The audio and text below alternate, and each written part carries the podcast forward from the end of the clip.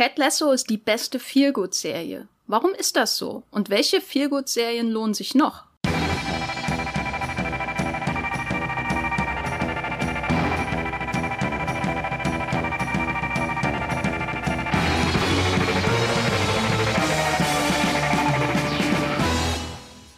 Hallo und herzlich willkommen hier bei Streamgestöber. Wir ziehen uns heute eine Kuscheldecke über den Kopf, äh, mummeln uns auf die Couch und sprechen über die schönsten Feelgood-Serien und natürlich zuallererst über eine der besten Feelgood-Serien überhaupt, die aktuell auch noch läuft, und zwar Ted Lasso. Und dafür habe ich, mein Name ist Jenny Jecke, mir hier meinen Kollegen, Streaming-Experten und ich glaube, einziges Redaktionsmitglied, das die Abseitsregel erklären kann, Hendrik Busch äh, an den Kopfhörer geholt. Hallo Hendrik, wie geht's dir? Äh, hallo, äh, ich, hoffe, ich hoffe, ich muss heute nicht die äh, Abseitsregel erklären, weil das ist irgendwie schwierig, ohne ein Beispiel dabei zu haben. Das kann ich jetzt schon mal äh, sagen. Also ohne Bildbeispiele ist es schwierig.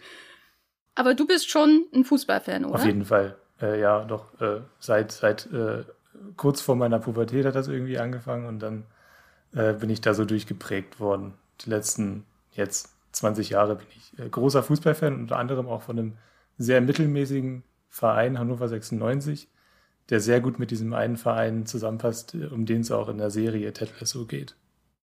Der AFC Richmond. Genau. Was sagst du zum Transferkrieg um Lionel Messi und sollte äh, das spanische Transfersystem grundsätzlich überdacht werden? Ne, da muss man ja schon zu sagen, dass, dass das, na gut, dass, dass die, ähm, das Transfersystem von Spanien, das ist ja erstmal das, was überall gilt, aber in, ich glaube, soweit ich das überblicke, ähm, ist ja Lionel Messi nur deshalb äh, nicht mehr beim FC Barcelona, weil er das Gehalt von, äh, des Vereins sowieso schon gesprengt hat also er viel zu viel verdient hat, dann hat er gesagt, nee, jetzt, okay, ich kann auf die Hälfte meines Gehaltes verzichten. Und das war immer noch viel zu viel. Und deswegen wurde er dann, weil es, weil es so eine Gehaltsobergrenze in Spanien gibt, konnte er dann nicht weiter beschäftigt werden. Das ist so jetzt irgendwie, was ich so von außen da mitbekommen habe. Aber das ist so, so, so ein Wahnsinn. Äh, ja, alles sehr enttäuschend. Äh, eine Ära ging zu Ende für alle, die jetzt irgendwie, so wie ich, irgendwie seit ja, ich bin ja aufgewachsen mit Lionel Messi beim FC Barcelona, konnte mir eigentlich nichts anderes vorstellen. Und jetzt ähm, läuft seine ähm, Karriere bei Paris Saint-Germain aus. So sollte es eben sein. Ja, wer Paris Saint-Germain kauft sich einfach alle, ne? Alle Spieler, die es gibt, ist so mein Eindruck. Ich, ich gucke keinen Fußball, aber ich browse Reddit-Foren über Fußball, mhm. weil ich die Stories sehr spannend finde mit den ganzen Transferen und den Meinungen dazu. Kannst du dir Lionel Messi beim AFC Richmond vielleicht in den späten Tagen seiner Karriere vorstellen, unter dem Erfolgstrainer Ted Lasso? Ja, ich glaube, dass ihm so, so, so ein bisschen, ähm, ich glaube, Ted Lasso würde ihn so ein bisschen zurück auf den Boden holen. Und mit auf, zurück auf den Boden holen meine ich jetzt nicht, dass, dass er irgendwie komplett abgehoben ist, aber ich glaube, er könnte ihm so, ja, so, so, so, so, eine, so eine gewisse Menschlichkeit zurückgeben. Also wie er das eben auch mit den, mit den ganzen Steven bei, beim AFC Richmond gemacht hat. Also einfach nochmal sagen, okay, es geht jetzt vielleicht nicht unbedingt darum, äh, mega viel zu verdienen durch den Beruf, sondern vielleicht auch einfach die Freude am Fußball irgendwie zurückzubekommen oder auch die Freude am Leben. Ich glaube, das ist ja das, was Ted Lasso auch so ein bisschen vermittelt, dass es nicht unbedingt nur ums Gewinnen geht, sondern auch um Spaß am Spiel und mehr noch als äh, um, den, um den Spaß am Spiel, um die Freude am Leben, glaube ich. Oder um das Glück an sich. Also wenn ich mir aber den Instagram-Account von Lionel Messi anschaue, dann fehlt es nicht an Freude am Leben. Nicht wirklich, ne? Ja, also, irgendwie. Der lebt ja offenbar ja. 23 Stunden am Tag an einem Pool mit seiner sehr süßen Familie und den Rest des Tages nehme ich mal an auf dem Platz. Bin mir nicht ganz sicher. Ich muss aber auch dazu sagen, dass ich, ähm, ich meine, dass ich Lionel Messi ähm, als Fußballer irgendwie immer großartig fand, aber ich fand ihn immer irgendwie unsympathisch auch äh, auf, eine, auf eine Weise. Ich kann das gar nicht so richtig erklären. Unsympathischer als Cristiano Ronaldo? Ja, Cristiano, ich glaube, Cristiano Ronaldo ähm, ist, ist so durchschaubar, dass ich ihn dann, dass ich jetzt irgendwie vor ihm keine Angst hätte, wenn ich ihn beim Einkaufen irgendwie treffen würde oder so. Und bei Lionel Messi hätte ich irgendwie schon so äh, Angst, dass er mich beleidigt oder so. Und bei Cristiano Ronaldo nicht. Und Neymar ist ein Clown. Also Gut, bevor das hier weiter eskaliert mit dem Fußball-Talk, äh, muss ich natürlich noch sagen, warum reden wir eigentlich über Lionel Messi? Und zwar, falls ihr Ted Lasso nicht gesehen habt. Das ist eine aktuell bei Apple TV äh, Plus, äh, auch in Deutschland verfügbar, laufende, ja, Dramödie, Comedy-Serie. Genre ist schwer einzuschätzen. Es gibt ähm, zwei Staffeln, die zweite läuft gerade. Und darum geht es natürlich um einen Fußballtrainer. Deswegen hier dieser kurze Einschub mit Insider Talk über das Transfergeschehen äh, in den großen europäischen Ligen. Wir reden heute auch nicht über die Super League. Vielleicht machen wir dazu dann irgendwann nochmal einen extra Podcast, wenn sie wirklich Wirklichkeit wird, äh, was ich nicht glaube sondern wir reden über Ted Lasso, weil Ted Lasso eine Serie ist, die häufig als Feelgood-Serie bezeichnet wird. Man findet dann auch den Begriff, äh, so einen Begriff wie Nice Core, über den wir schon in unserem Podcast über Brooklyn 99 gesprochen haben. Das heißt Serien, ja, und das müssen wir, glaube ich, noch ein bisschen näher definieren, bei denen man sich gut fühlt, wenn man sie schaut. Und ich glaube grundsätzlich, ohne jetzt diesen Podcast zu spoilern, stimmen wir dieser Einschätzung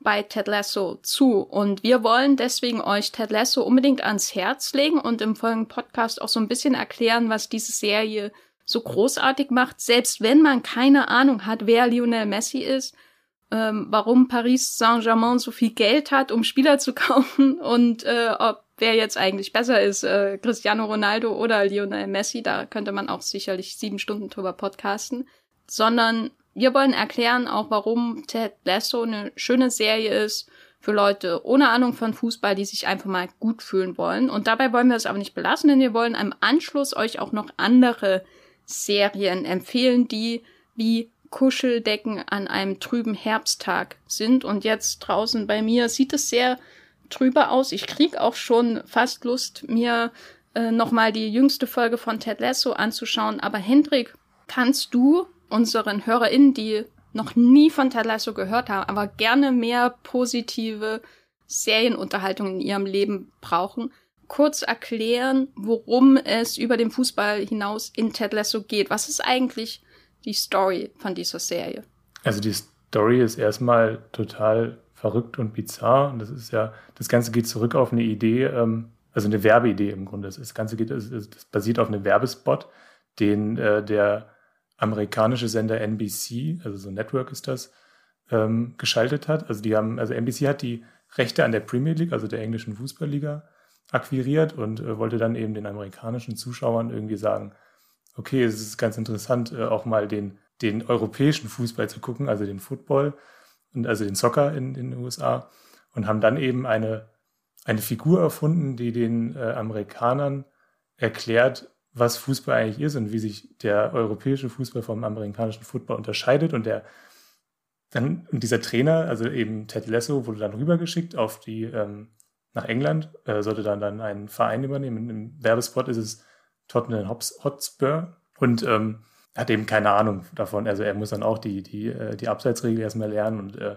macht da alles falsch, äh, was man falsch machen kann und die Spieler respektieren ihn nicht. Und ich habe mir diese Werbespots gestern nochmal angeguckt, ähm, gehen so vier Minuten. Äh, und vieles, was dann später in der Serie passiert, sieht man auch schon in den Werbespots. Also es ist, es geht darum erstmal um so eine Fish out of water Situation, also ein Typ, der überhaupt keine Ahnung hat von irgendwas und dann eben in dieses Areal reingeworfen wird und da sich erstmal zurechtfinden muss.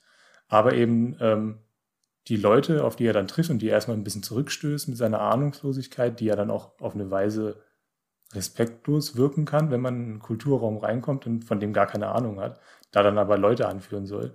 Ähm, das macht er dann eben wett mit extremer Nettigkeit. Also ich bin jetzt schon bei der Serie. Also in der Serie ist es dann so, dass ähm, Jason Sudeikis als Fußballtrainer Ted Lasso ähm, seine Ahnungslosigkeit zum Trotz die Leute an sich bindet, äh, also die Spieler und die Leute im Verein.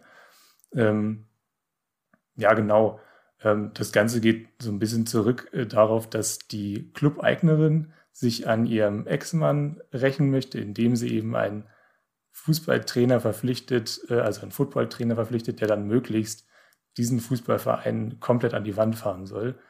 Äh, was nicht unbedingt passiert in der Serie, aber ähm, zumindest geht es jetzt auch nicht unbedingt gut aus. Also es ist schon immer noch so, dass sich die Verhältnisse da zurechtruckeln müssen zwischen dem äh, Footballtrainer, der einen Fußballverein trainiert.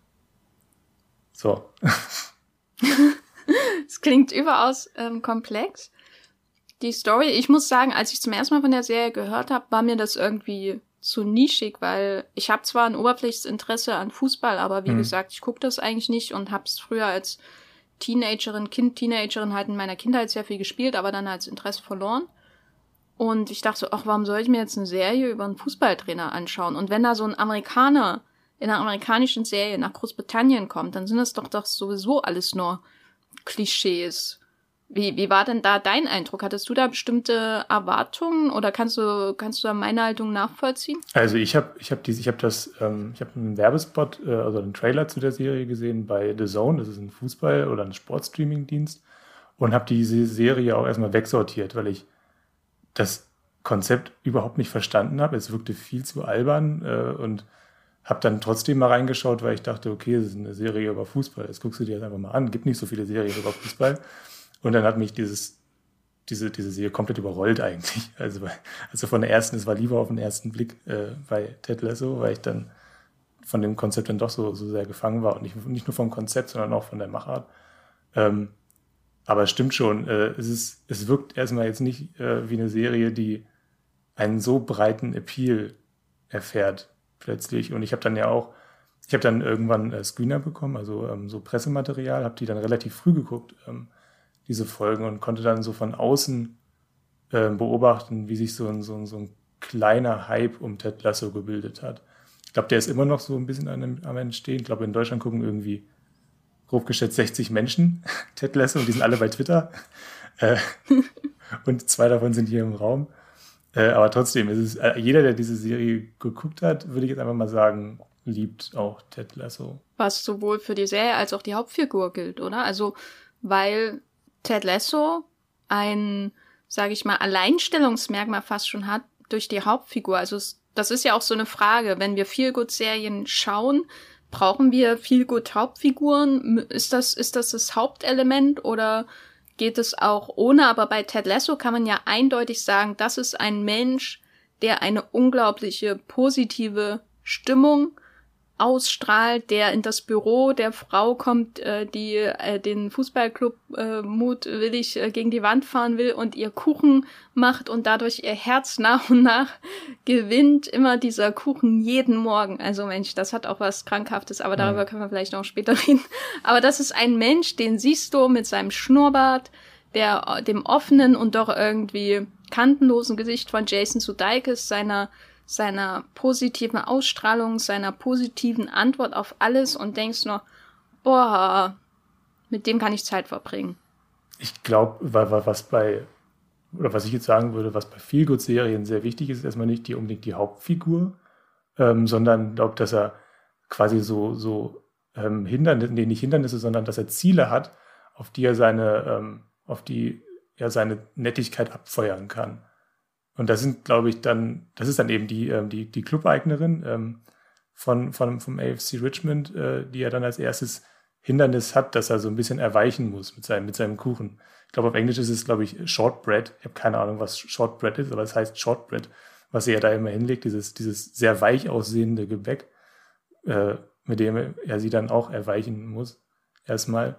Ja, also ich glaube, das siehst du ja in jeder, jeder Feelgood-Serie, oder? Das ist erstmal, dass du erstmal so ein, dass du eine, eine sehr nette Hauptfigur hast, würde ich jetzt irgendwie fast schon so als Vergleich auch dann Scrub schon wieder heranziehen.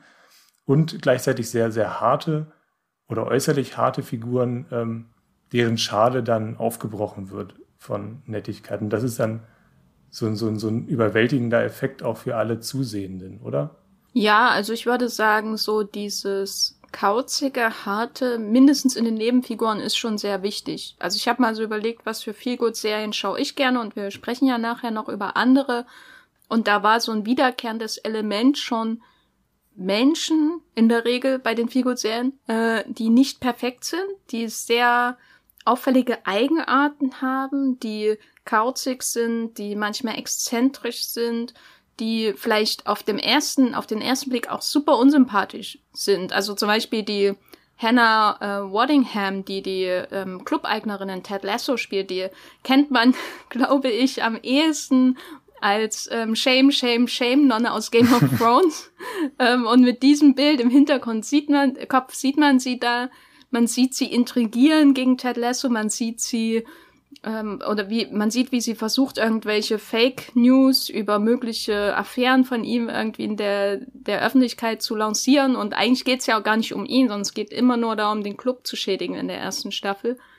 Und da denkt man sich ja auch, was ist denn das für eine? Will ich mit der überhaupt Zeit verbringen? Oder der Jamie Tart, der, der Topspieler beim AFC Richmond, der ähm, auf den Sprung ist zur, zur Weltkarriere und dann auch dementsprechend äh, sich dessen bewusst äh, jeden einzelnen Kollegen in, in dem Team so behandelt, als gäbe es in dieser Mannschaft nur einen Topspieler. Das sind ja eigentlich super unsympathische Typen und die müssen irgendwie bekehrt werden in viel Gutserien. Oder zumindest hat man dadurch diesen Clash von Energien, die aufeinander mhm. Treffen, irgendwie so Leute mit einer äußersten Positivität und Leute, die da erstmal wie eine Mauer stehen und das trifft dann auseinander.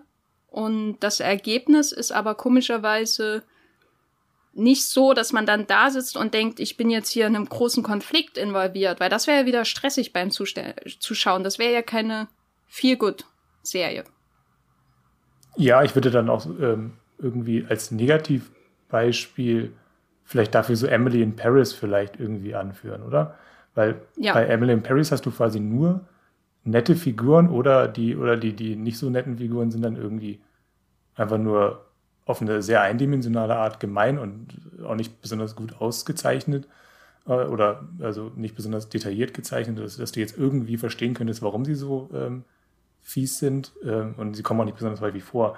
Also, also bei Emily in Paris hast du quasi durchgehend Harmonie und ähm, bei Ted Lasso sind es mehr so Harmoniewellen, die über dich rübergefahren werden und wie du schon sagst, diese, diese Energien, die dann auf diese, auf diese negativen Figuren draufgelassen werden, um sie dann eben umzudrehen, also umzupolen zu, zu was Positivem. Das ist ja gleichzeitig auch so ein Effekt, der dann auf die Zusehenden überschwappen kann. Wenn du siehst, dass eine andere Figur ähm, aus einer negativen Stimmung ähm, zu einer positiven Stimmung umgedreht wird, dann kann dich das ja selber als Zusehenden ja auch umdrehen, würde ich jetzt mal fast sagen. Es ist so, so, so ein metaphysischer Feel-Good-Effekt äh, in, in Feel Ein metaphysischer Feel-Good-Effekt, das ist Zitat, äh, zitierfähig, absolut. ja. Aber ich, ich denke, ja, ich, ich denke, Emily in Paris ist Ted Lasso in der Modeszene, oder? War das nicht Mode? Also jemand total inkompetentes im Grunde, auf den ersten Blicken zumindest, ja. kommt in ein fremdes Land. Das heißt, man hat diese, diesen Culture Clash, der irgendwie potenziell stattfindet, zu Menschen, die ihn nicht haben wollen, was im Großteil dieses Vereins in Ted Lasso ja auch der Fall ist. Und dann versucht man sie irgendwie zu bekehren mit äh, der amerikanischen Offenheit, die auf mich immer wie Fake-Offenheit wirkt. Auch in Emily in Paris, auch wenn man Touristen in einem Hotel trifft oder in einem Hostel oder so. Es wirkt immer sehr gestellt, aber naja, immerhin. Versuchen sie es, strengen sich an. Und so ist es auch in Emily Paris, aber Emily in Paris, aber es wirkt halt, dass das Interessante ist bei Emily in Paris, dass es für mich das viel gut, ähm, die, der viel gut Grunto nie sich nie einsetzen kann, weil das so herablassend wirkt, wie auch auf die Franzosen geblickt wird in der Serie und weil die Hauptfigur fake wirkt, während bei Ted Lasso, auch wenn man da immer mal wieder so Hinweise kriegt, dass es eine sehr bewusste Entscheidung von ihm ist, sich so zu verhalten, wie er sich verhält.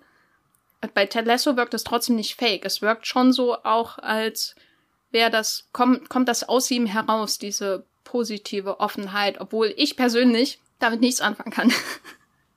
Und ich, ich glaube, im echten Leben würde er mir wahnsinnig auf die Nerven gehen. Ja.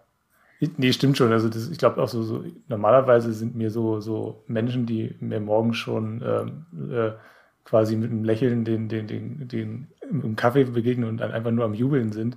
Äh, das, ist, das, ist, das, ist, das ist mir auch erstmal. Aber das ist ja irgendwie am Ende ist ja Ted Lasso auch eine Fantasie und es gibt ja diese, diese Figuren, die in Ted Lasso so rumwandeln, das sind ja alles auf eine Weise ja auch Stereotype, sind alles, die wirken, wirken ja auch bei Ted Lasso unecht. Also das, dieses Fake hast du bei Ted Lasso auch, aber es ist dann mit einer anderen Aufrichtigkeit ähm, gezeichnet, würde ich jetzt einfach mal sagen. Also du, ich glaube, da ist der Unterschied dann vielleicht auch die Empathie, die diesen Figuren entgegengebracht wird und dann eben auch der Wille einer Figur wie zum Beispiel ähm, Hannah Weddinghams ähm, Clubeignerin, mir fällt den Figurname jetzt gerade gar nicht so richtig ein.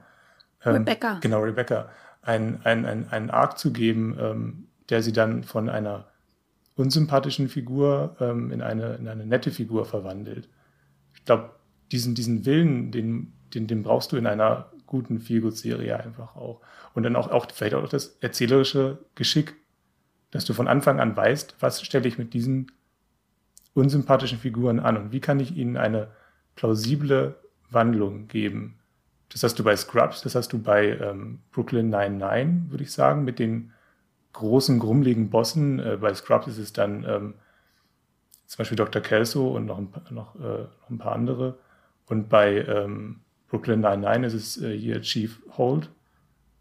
Und ähm, bei Ted Lasso eben äh, Hannah Wellingham als Rebecca.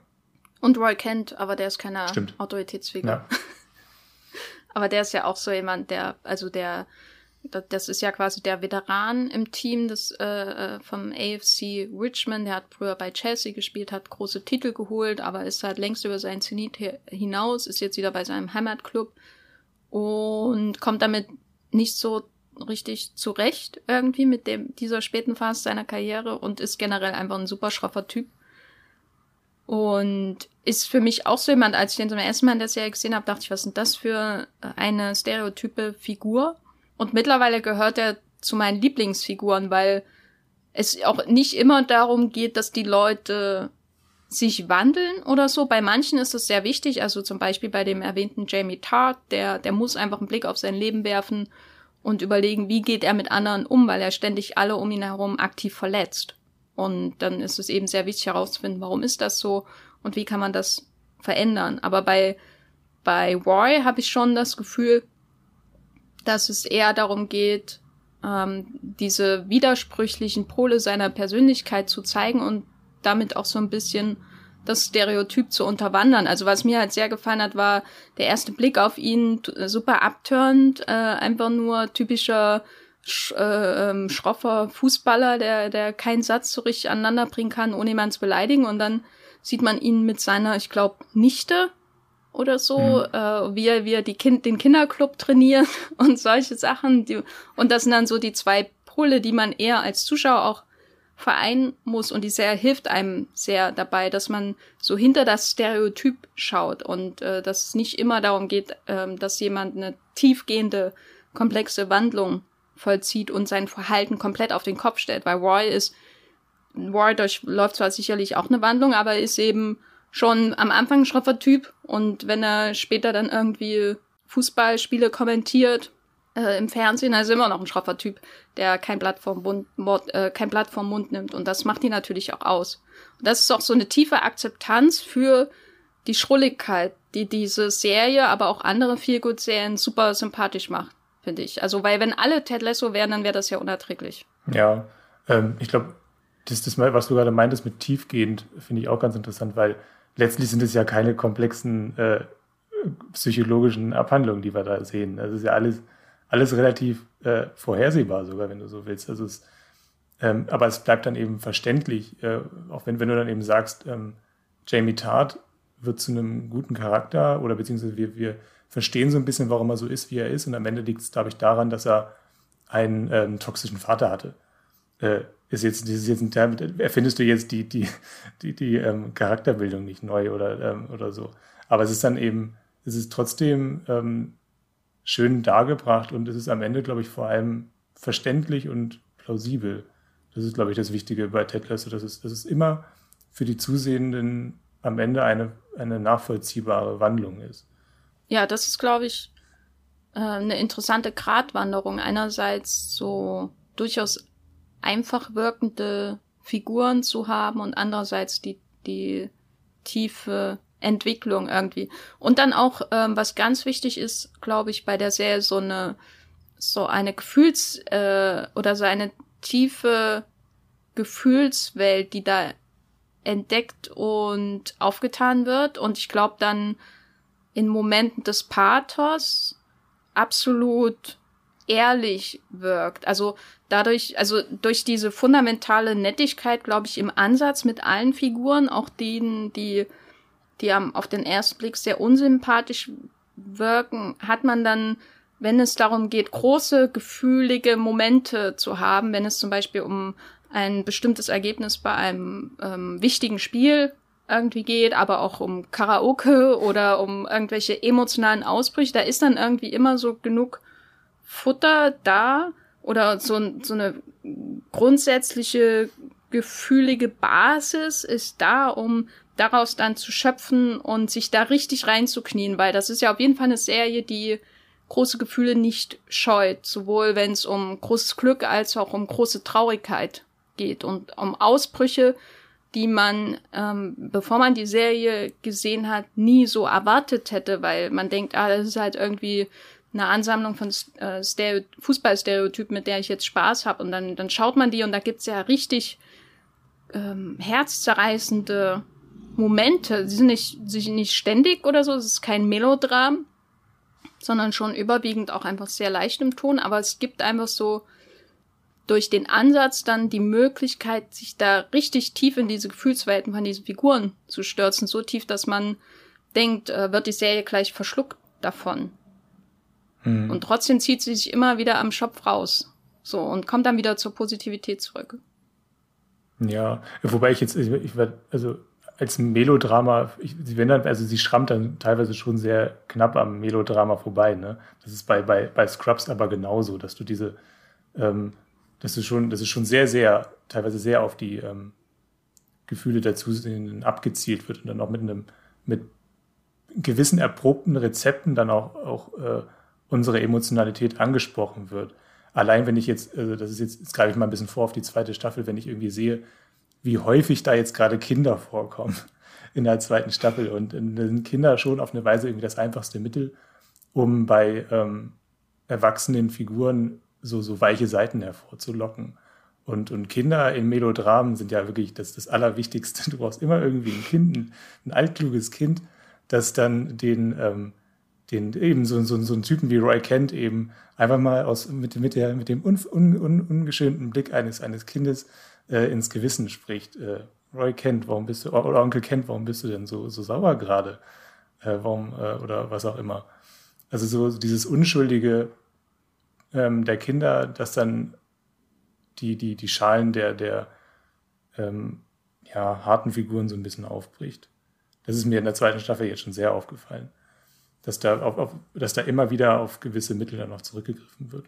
Was jetzt nicht schlecht ist, aber es ist dann schon so, ähm, sowas wieder, Wiederkehrendes. Ähm, ja. Wobei ich aber sagen würde, oder zumindest mein Eindruck ist, dass die, sage ich mal, manipulativen Mittel, so wo die Gefühle so ein bisschen manipuliert werden, das hast du ja letztendlich in jeder Serie irgendwie. Und manchmal ist halt mal mehr auffällig und manchmal ist so weniger auffällig, wie eigentlich das alles funktioniert, was bei uns dann zu einer gewissen Reaktion führt, dass diese Mittel für mich weniger störend oder auffällig sind als bei Scrubs. Was aber, glaube ich, auch daran liegt, dass Scrubs in einem ganz anderen Fernsehumfeld gedreht wurde, mit vielen, vielen Folgen pro Staffel und einer nicht so starken seriali seriellen Erzählung. Mhm. Ähm, was dann immer dazu führt, dass die Folgen bis zum gewissen Grad halt auch für sich stehen müssen. Und dann, und das hat mich nach einer Weile wirklich wahnsinnig gemacht bei Scrubs. Abgesehen davon, dass ich JD nicht mag, was einfach mal ausgesprochen werden muss. neben Ted aus How I Met Your Mother eine meiner fastesten Figuren in einer Comedy- oder Dramaserie überhaupt. Dann, dann lieber Tony Soprano und Walter White oder so. Nee, aber ähm, was mich richtig genervt hat bei Scrubs und auch bei anderen Serien, die das so ein bisschen imitieren, ist, dass es dann zum Beispiel ständig diese melancholischen äh, Lieder äh, in der Montage am Ende. Ich wollte es gerade sagen. Und das geht mir sowas von auf die Nerven. Das hat man ja auch bei anderen Serien, ich weiß nicht, Grey's Anatomy hatte ich da ähnlich in Erinnerung, noch nicht so, so intensiv. Und das ist sowas, wo ich ständig das Gefühl habe, jemand wirkt mir das Gefühl rein, so. Mhm. Also jemand drückt es mir in den Mund und bitte schluck es runter und jetzt äh, vergießt er meine Träne und äh, ich habe das die genaue gegenteilige Reaktion. Ja, vor allem wird ja in Scrubs auch mega viel geweint. Ne? Das heißt, du hast ja meistens hast du dann äh, weinende Männer, die dann dir ins Gesicht äh, gucken und dann eben gleichzeitig irgendwie so ein Joshua Radin-Song, der du kannst gar nicht anders. Ich glaube, das habe ich schon mal irgendwo auch irgendwann mal in einem Podcast, äh, haben wir auch mal so, so abfällig über Scrubs gesprochen. Ich weiß gar nicht mehr, wo das war. Äh, ja. Ich finde, das kann man nicht oft genug tun. Obwohl die Nebenfiguren toll sind in Scrubs. Ja, ja, ich, und, wir können ja vielleicht auch mal ganz kurz erklären, warum wir irgendwie gerade immer wieder auf Scrubs irgendwie zu sprechen kommen, oder? Weil der, der, der Schöpfer von äh, Scrubs, Bill Lawrence, der hat ja auch Ted Lasso gemacht, tatsächlich.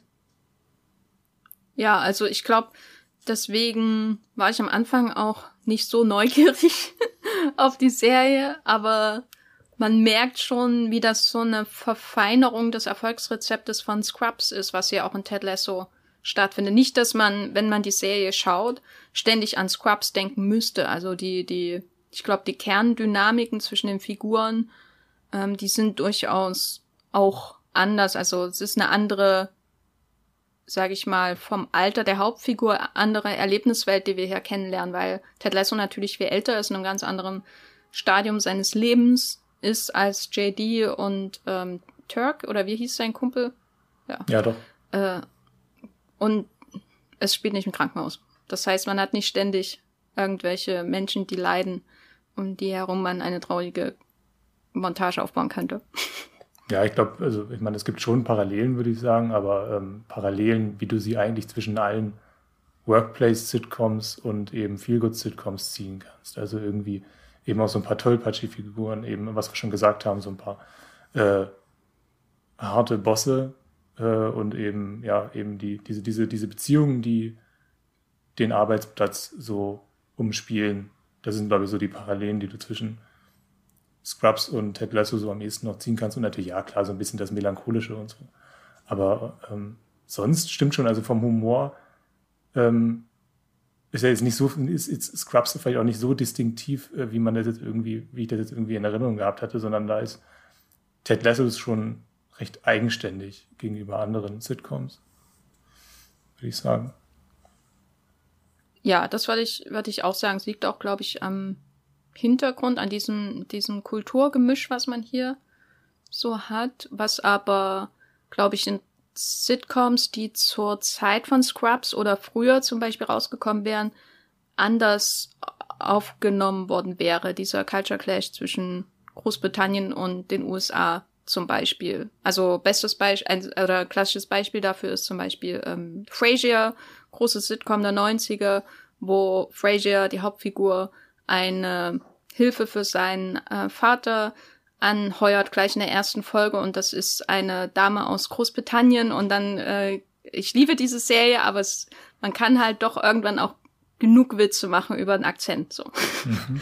und so und und und äh, das die die die kulturellen Unterschiede und so und das spielt halt hier in Ted Lasso eigentlich gar nicht so eine große Rolle auch die die der kulturelle Hintergrund von Ted Lasso selbst sein Akzent oder Dialekt. Es ist eher, der schon sehr eindeutig ist, wenn man es im Original schaut, so was man damit assoziiert. Das klingt halt schon sehr nach mittlerem Westen, sehr breit, sehr ländlich. Er kommt aus Kansas, kommt, äh, kommt Ted Lasso, tatsächlich. Genau, wie, wie Superman. Mhm.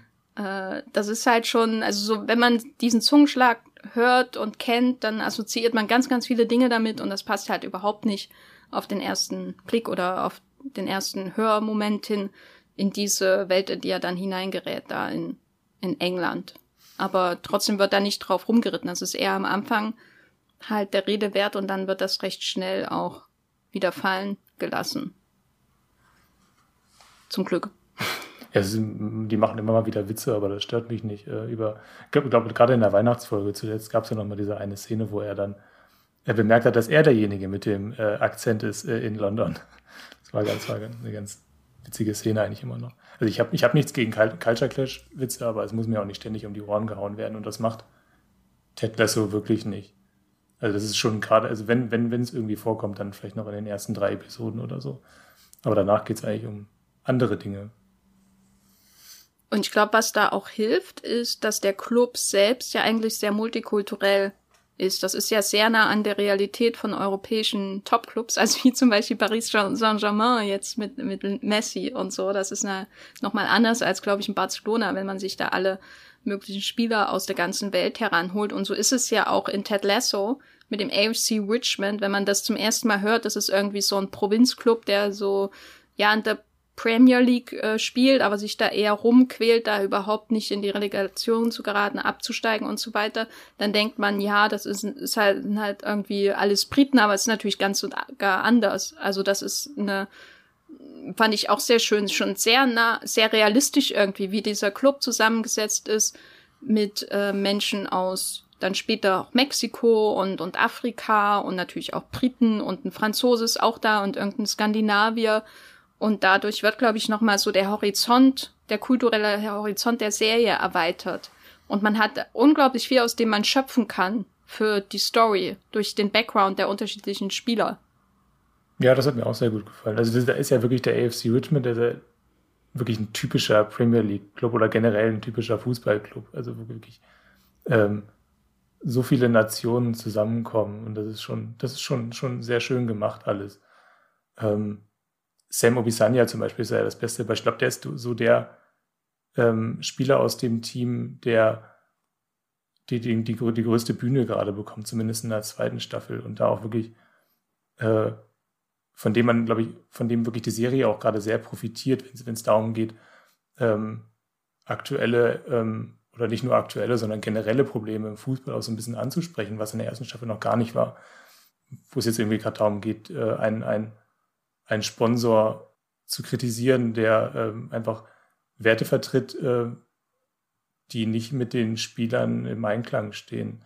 Dass solche Sachen dann, ähm, dass, dass solche Sachen dann genutzt werden. Genau, ich glaube, Samuel Bisani ist ein nigerianischer Spieler und der Sponsor, ähm, ich glaube, da ist es, glaube ich, so ein, so, ein, so ein Ölunternehmen, das den, äh, den Ozean oder die Küste von, von, von Nigeria ähm, verschmutzt und das, das die Serie auf, so, auf solche Sachen dann zurückgreift, ähm, über die Hintergründe der Spieler finde ich schon sehr stark. Das ähm, ist auch nur so eine, so eine Sache, die in der ersten Staffel so gar nicht vorkam. Finde ich sehr schön. Ja, ich glaube, da ist auch einfach so ein reiches Feld an Stories noch offen. Ich glaube, Sonja mindestens drei Staffeln werden, oder? Oh Gott, es gibt ein, ein Limit? Ich, ich wollte dir jetzt keinen Herzinfarkt, dass der Lasso mal enden könnte aber ich dächte, irgendwas mit drei Staffeln habe ich gehört, aber hm.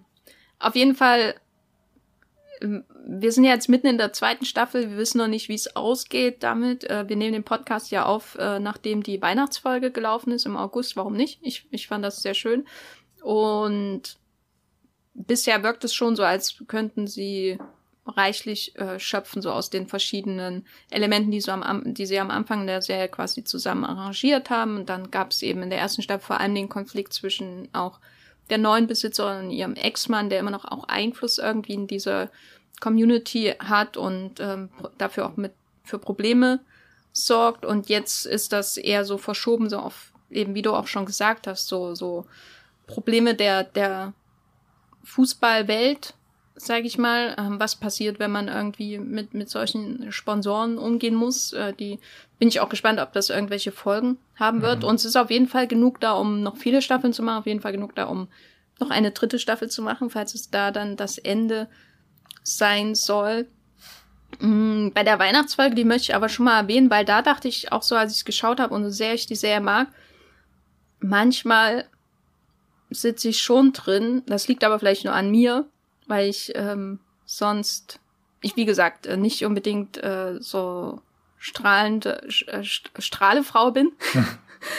Manchmal sitze ich schon drin und denk so, jetzt ist er aber hart an der Grenze des Erträglichen, was die Positivität des Ganzen angeht. Hast, hast du das Gefühl manchmal auch? Äh, nein. auch, ich ich, ich habe das jetzt bei der, bei der Weihnachtsfolge tatsächlich so ein bisschen gehabt. Aber ich hatte bei der, also bei, gerade bei der Weihnachtsfolge hatte ich das Gefühl, dass sie da auch äh, absichtlich, also so, so, so viel Zuckerguss draufkippen, dass, dass du am Ende, das ist, das ist fast, das ist, da, da, da kippte es ja wirklich ähm, am Ende ins Groteske schon. Also, dass dann der Junge am, am Himmel den Weihnachtsmann sieht. Also, da war, da, das war ja fast schon, also fast schon ironisch, oder? Also, das, ich konnte das ja schon nicht mehr für voll nehmen. Also, da war, dachte ich mir irgendwie so im Moment, okay, die sind sich schon bewusst, dass sie jetzt gerade die Feelgood-Serie schlechthin sind. Und ähm, jetzt stell dir mal vor, eine, eine die, die Feelgood-Serie schlechthin macht eine, eine Weihnachtsfolge, die in jeder anderen Sitcom die, die kitschigste Episode der Staffel wäre. Und wie sieht das dann bei, bei Ted Lasso aus? Und dass sie sich dann am Ende wirklich so dermaßen überschlagen haben, dass dann sogar, dass dann alle auf der Straße stehen und tanzen und singen und ein Weihnachtslied und alle sind froh und glücklich. Und dann fliegt sogar noch der, der Weihnachtsmann am Himmel vorüber mit seinem Schlitten. Und es ist, es ist nicht nur, es ist nicht nur ein kleines Wunder in diesem sozialen Kreis, sondern es ist sogar, sogar ein Weihnachtswunder in dem Moment. Und das ist natürlich, das ist natürlich das Wunder von Manhattan plus äh, Ted Lasso. Und ich glaube, das war dann schon nicht mehr ernst gemeint tatsächlich. Ich glaube, das war schon ein Gag. Die, diese, diese, der Schluss der Weihnachtsfolge zumindest. Ja, oder eben so eine erzählerische Grenzüberschreitung, die man nur an Weihnachten akzeptieren kann. Mhm. So dieses, äh, ich meine, ein gewisser Realitätssinn ist ja auf jeden Fall vorhanden in der Serie, aber da hatte ich auch das Gefühl, ich bin eine Animationsserie, wo alles möglich ist für diesen kurzen Moment. Und das ist so die Eskalation zu Weihnachten und dann wacht man eben am 27. oder so auf und redet nicht mehr drüber was, was passiert was ja ist. wahrscheinlich bei Ted Lasso jetzt auch so ist. Ne? Ich meine, wir wollen jetzt nicht zu viel, wir haben schon so viel gespoilert, eigentlich ist alles egal, oder? nee, aber ich glaube wirklich, dass diese, dass diese Weihnachtsfolge wirklich ähm, so, eine, so eine kleine äh, Intermission ist, also wirklich so eine, so eine Pause, äh, bevor es jetzt womöglich, kann ich mir wirklich vorstellen, ein bisschen düsterer wird bei Ted Lasso, weil sie ja vielleicht auch gar nicht so richtig weitermachen können mit dieser extremen Positivität das ist ja auch so ein bisschen, ich habe hab gestern noch mal einen Artikel im New Yorker gelesen, ähm, wo es dann darum geht, es war so, das war so wirklich so, so der, der interessanteste Blick, den ich, oder der, so, so, ein, so ein neuer Blick, den ich auf die Serie bekomme, wo es nämlich darum geht, dass die Positivität von Ted Lasso ja eigentlich das Negative immer nur aufschiebt. Also kann die Serie überhaupt noch so weitergehen, wenn wir doch eigentlich wissen, dass die, dieser, dieser extreme positive Sinn von Ted Lasso, dass er doch eigentlich zur Scheidung von seiner Frau ge, geführt hat, zum Beispiel. Wie ähm, läuft das denn jetzt weiter mit dem Fußballclub? Nehmen die Spieler eben das wirklich noch ab? Oder zieht die Serie das so komplett durch bis zum Ende? Oder gibt es nicht irgendwann dann doch noch einmal den Konflikt zwischen der Realität, die ähm, er ja immer von sich schiebt mit, mit, äh, mit seinem Optimismus und eben, ja genau, und der Realität, genau, also äh, so meine ich das.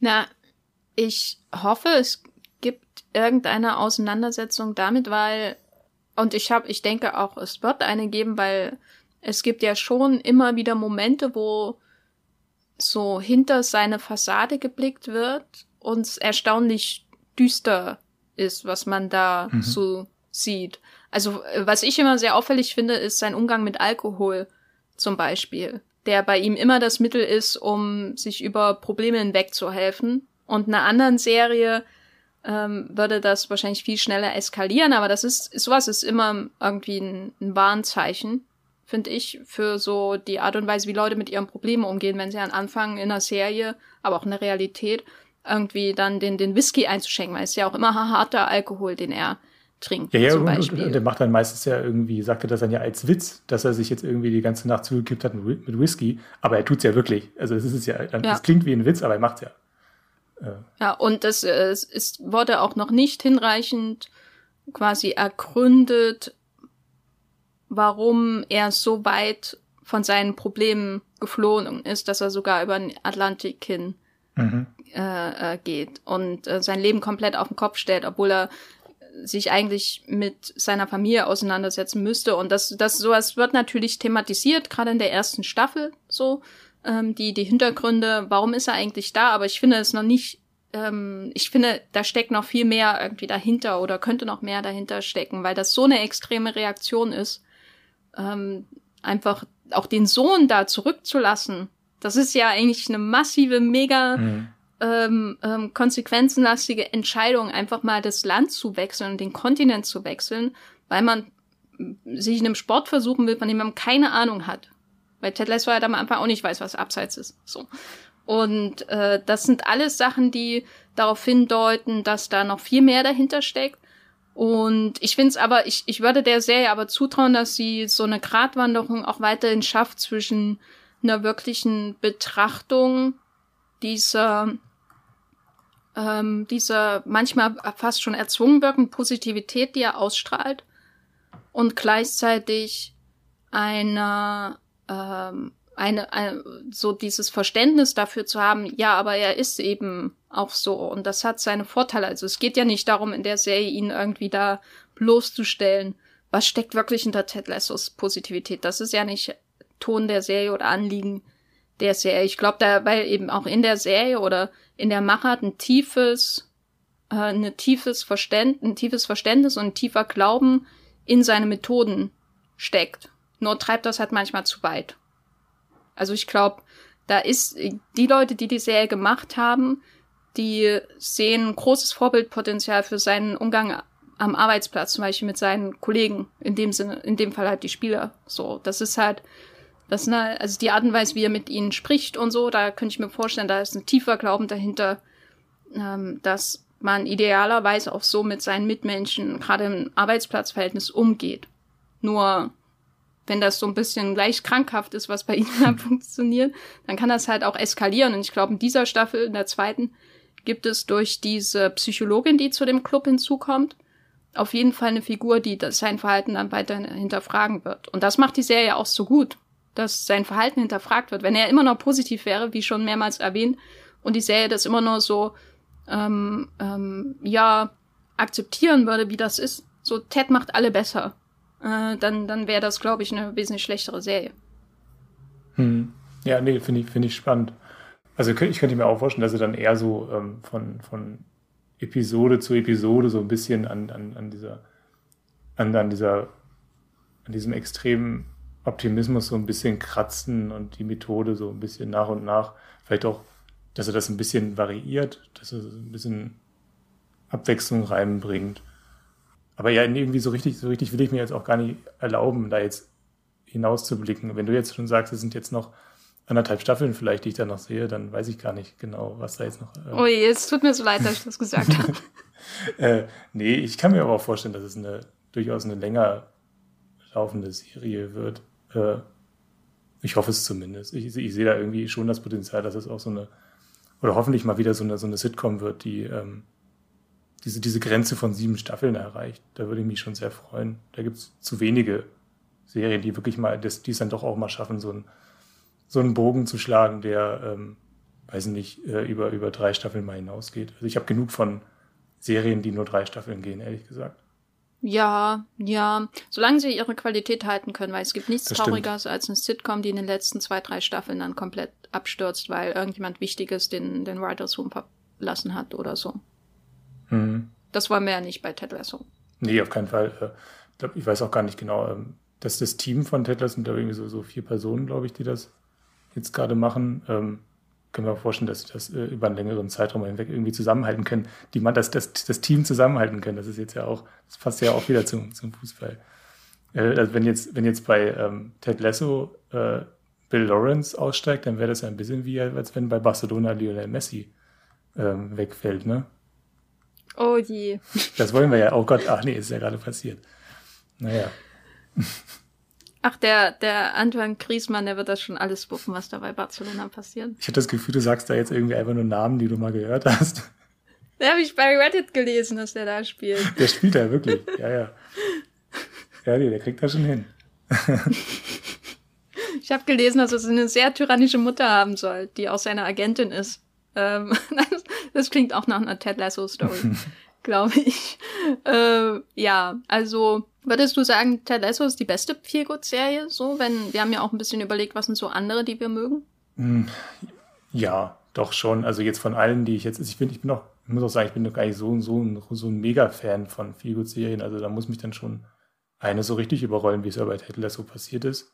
Ich bin auch nicht derjenige, der jetzt wirklich so sich hinsetzt und eine, eine Sitcom guckt und dann sechs Folgen nacheinander. Und das ist mir auch nur bei Ted Lasso passiert. Also ja, bei, also das hat ich glaube, bei, bei Figo-Serien hat es ja auch viel damit zu tun, wie, wie klickst du jetzt mit einer Serie so zusammen. Also das, das muss, ich glaube, so eine Serie muss sich ja schon dir so ein bisschen, mit der musst du dich schon so ein bisschen verbinden wie mit einem Freund. Und das ist bei Ted Lasso mir auf jeden Fall passiert. Deswegen kann ich jetzt auch gar nicht sagen, es ist jetzt die beste oder so. Aber es ist auf jeden Fall die Serie, mit der ich mich, oder die Comedy-Serie, mit der ich mich jetzt in den letzten Jahren so am meisten verbunden habe. abgesehen von irgendwelchen Dramaserien eben wie äh, so Sopranos oder so. Ähm, aber von der ich jetzt auch irgendwie jetzt seit, seit anderthalb Jahren jede, jede Woche eine Folge gucke, das ist nochmal eine andere Bindung. Und bei, äh, äh, bei Ted Lasso ist es eben wirklich auch dieses, ähm, ich habe mich mega, me mega auf diese, diese neue Staffel gefreut. Und das ähm, habe ich bei fast keiner anderen Serie, außer vielleicht Sex Education. Ähm, da war das Problem, dass jetzt einfach äh, über anderthalb Jahre Pause war und ich mich da irgendwie mit abgefunden habe, dass es da keinen Nachschub gibt. Aber wenn irgendwas noch rankommt an Ted Lasso, dann äh, Sex Education. Obwohl Sex Education wiederum viel, viel stressiger teilweise ist äh, als, als Ted Lasso, weil die Leute sich da immer belügen. Und das kann ich gar nicht leiden in Serien. In Comedy-Serien zumindest nicht. Ich dachte, ich wollte schon sagen, du schaust das Sopranos und dann hast ein Problem damit, wenn sich die Leute. also du weißt, Sopranos äh, akzeptiere ich das, weil das, weil das ist das Gemütliche an Sopranos ist einfach okay. Ich, ich, ich, ich kenne da die, den moralischen Kompass äh, inzwischen so gut von den einzelnen Figuren, dass ich ähm, ja, gewisse ähm, Entgleisungen einfach auch dann akzeptieren kann. Ich werde natürlich immer noch geschockt von, von manchen Sachen, die dann ähm, Tony durchzieht. Aber ähm, ich bin einfach, bin einfach so, so vertraut inzwischen mit dem Umfeld von, von, von den Sopranos, dass ich da immer wieder gerne zurückkehre. Das klingt total seltsam, weil erstmal New Jersey und Newark keine schönen Orte sind, aber trotzdem ist für mich äh, ist Sopranos neben Sex Education und Ted Lasso die große Feelgood-Serie gerade. Und ich kann es fast gar nicht erklären, außer dass ich äh, dieser Familie, dieser verkommenen Familie einfach gern zugucke, wie sie sich weiterentwickelt. Und ich weiß auch einfach, dass ich da noch äh, sehr, sehr viele Folgen habe, die ich da gucken kann von Sopranos. Und da freue ich mich sehr drauf. Also ich habe mich bei Sopranos sehr unwohl gefühlt. Mhm. Ähm, deswegen ist auf jeden Fall nicht äh, ein Feelgood Tipp von mir.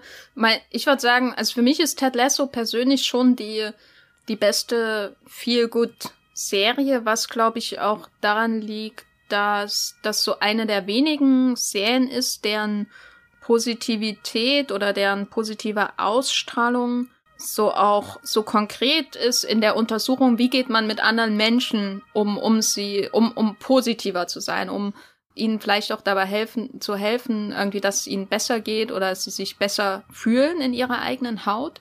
Und das hebt für mich diese Serie von vielen, vielen anderen Serien, die so ein Kuscheldecken-Feeling mitbringen, ab, die, da sind dann die Leute vielleicht so grundsätzlich nett zueinander oder man hat dann ab und zu mal so eine Lehre übers Leben, die man so mitbekommt, aber es ist sehr unkonkret häufig. Und es geht oft auch eher darum, dass man dann halt oh am Ende sagt. Und das nimmt man halt dann aus der Serie mit und dann ist gut. Und bei Ted Lasso habe ich schon das Gefühl, dass während ich sie schaue, obwohl sie sehr, sehr lustig ist, obwohl ähm, die Figuren natürlich durchaus überzeichnet sind und obwohl es um, um Fußball geht, irgendwo in England, also sehr weit weg von meinem Alltag, ich ständig auch dadurch so ein bisschen beim Schauen hinterfrage, wie gehe ich denn zum Beispiel mit meinen Kolleginnen um?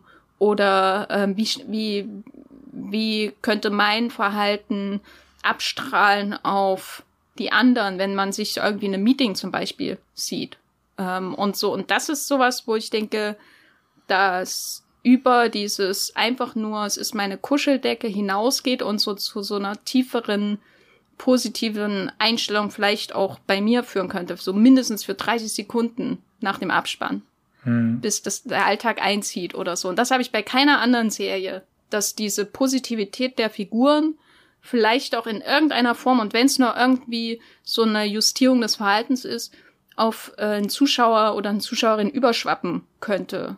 Und das ist bei Ted Lasso und mir persönlich meiner eigenen Wahrnehmung schon so. Und das macht sie ganz besonders. Auf jeden Fall. Für mich. Mhm. Deswegen versuche ich in Meetings häufiger zu lächeln, seitdem ich die Serie geschaut habe. Das sind kleine Schritte. ja, das merkt man. Ähm, ja, doch, also du hast immer eine sehr positive Ausstrahlung in den Meetings. Das kann ich dir sagen. Genau, das ist wichtig, selbst wenn man morgens nach dem Kaffee keinen Bock drauf hat. du machst auch die besten Witze in den Meetings, das kann man ja auch mal sagen. Aber ich, ich bringe keinen Kuchen mit, bitte. Das geht nicht. Ja, das, das, nee, das wäre auch zu viel verlangt. Nee, aber das ist ja, da, da, sind wir ja wieder so ein bisschen bei dem, was ich vorhin meinte, ich habe es nicht mehr so mit diesem Metaphysischen, oder? Also, dass du nicht nur, dass, dass du nicht nur das, äh, das gute Gefühl hast, sondern dass du auch so ein bisschen die, ja, mir fällt kein anderer Begriff ein, aber als Ideologie, also die Ideologie von, die optimistische Ideologie von, von Ted Lasso, dass man die auch so ein bisschen verinnerlicht. kann ich jetzt nicht so direkt sagen. Ich habe das noch nicht so richtig reflektiert, ob das bei mir irgendwie auch angekommen ist. Ich bin aber, ich bin einfach nur froh, wenn ich mich ähm, nach, äh, nach einer Folge Ted Lasso einfach nur gut fühle, gerade so. Ähm, und ich habe dann noch keine Veränderung an meinem Verhalten ähm, festgestellt, aber ich werde das ein bisschen mal beobachten, weil ich das auch interessant finde. ähm, ja. Ich werde in unseren digitalen Redaktionssitzungen jetzt immer Screenshots machen, wenn du lächelst, um das äh, auszuwerten statistisch, ob sich was verändert. Ich glaube, ich muss auch generell mal häufiger ähm, ähm, diese, diese vielen Bildschirme, ähm, ich, ich, ich habe die immer in einem anderen Fenster geöffnet, aber meistens gucke ich dann doch nur auf unsere verschiedenen Dokumente, die wir in unseren Meetings haben. Wahrscheinlich muss ich mir einfach auch immer häufiger eure Gesichter wieder angucken, wenn wir Ich glaube, das würde helfen. Ja. ja. Und dann kleben wir uns irgendwann einen Schnurrbart auf und machen Ted Lasso-Sitzung.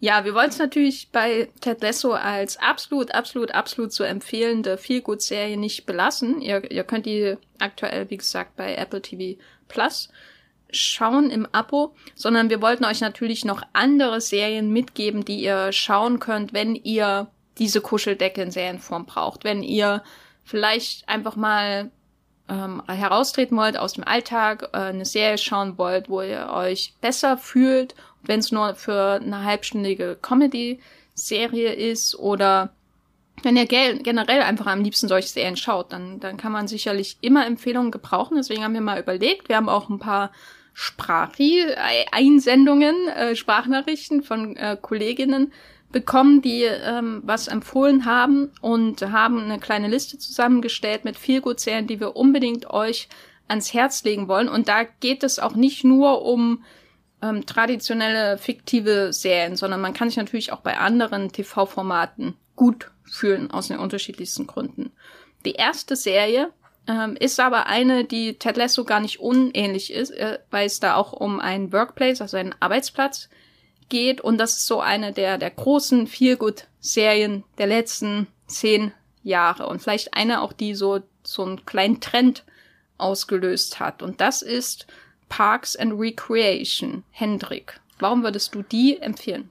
Ähm, erstmal, ja, du hast es ja im Grunde jetzt schon gesagt, es ist, es ist ebenfalls eine Workplace-Sitcom und ähm, ich habe jetzt so ein bisschen nach, nach Serien gesucht, ähm, die ich vergleichen würde mit Ted Lasso und die auch so ein bisschen eben, ja, du hast, du hast auch schon gesagt, also die, die so einen Trend gesetzt haben.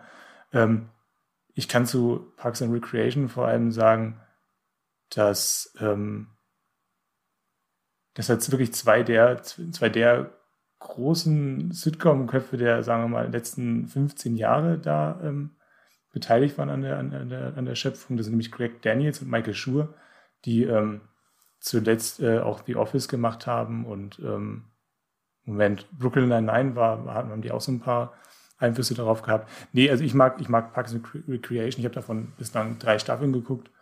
Und ich habe gehört, dass es nach der dritten Staffel erst so richtig losgeht. Also ähm, mal gucken, was da noch alles passiert.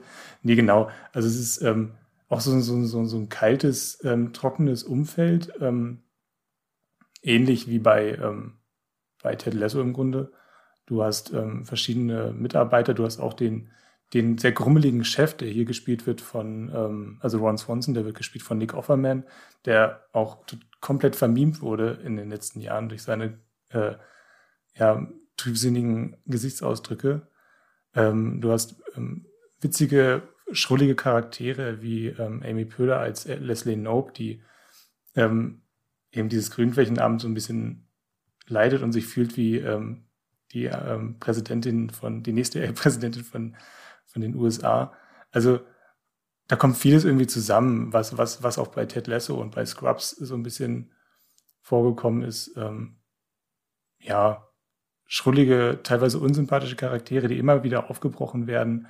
Du hast einen Chris Pratt dabei, der komplett vertrottelt auftritt und während der Serie dann doch immer weiter wächst. Ähm, es ist eine würde ich schon sagen, eine der, eine der besten Sitcoms in den letzten Jahren, wo ich immer wieder gerne reingucke, aber eben jetzt nicht äh, sechs Episoden nacheinander oder so. Ähm, ja, hast du, hast du ähm, Parks and Recreation geguckt? Ja, ich habe dann irgendwann aufgehört äh, aber nicht aus, nicht aus Absicht, sondern einfach, weil ich selten Serien mit mehr als fünf Staffeln wirklich zu Ende schaue. Mhm. Außer es ist halt wirklich eine Dramaserie mit einem super fesselnden Plot oder so, wo ich unbedingt wissen will, wie es weitergeht. Aber ich kann die Empfehlung auf jeden Fall auch unterschreiben streichen, untermauern. Parks and Recreation ist wirklich eine Serie, wo man sich unglaublich gut fühlt, während man es schaut.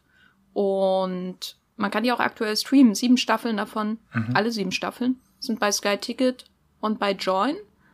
Und ich würde sagen, überspringt die erste Staffel. Hast du die erste Staffel geguckt? Ich habe die geguckt, ja. Ich habe einfach mal irgendwann angefangen und ich fand die jetzt nicht schlecht oder so. Also ich habe da schon, also alles, was so über die Serie gesagt wird, habe ich da eigentlich auch schon bekommen. Ich bin immer so ein bisschen verwundert, wenn dann Leute sagen, oh, äh, die ersten Staffeln sind jetzt nicht das, was du unbedingt gucken musst. Ich weiß, weiß es nicht. Ich würde, ich würde, ich würde, glaube ich, nie wirklich Staffeln überspringen, muss ich ehrlich sagen, außer bei The Walking Dead. Äh, Sieben am besten. Genau. Aber ja, von mir aus. Äh, ich glaube, man kann die Charaktere auch kennenlernen, wenn man mit der zweiten oder dritten anfängt, weil die auch immer so ein bisschen von vorne anfangen. Also es ist jetzt nicht so, dass du jetzt ein, eine Figur wie ähm, Aziz Ansari, da weißt du immer noch, dass er jetzt äh, durchaus moralisch hinterfragbar ist. Äh, das erfährst du in jeder Folge neu.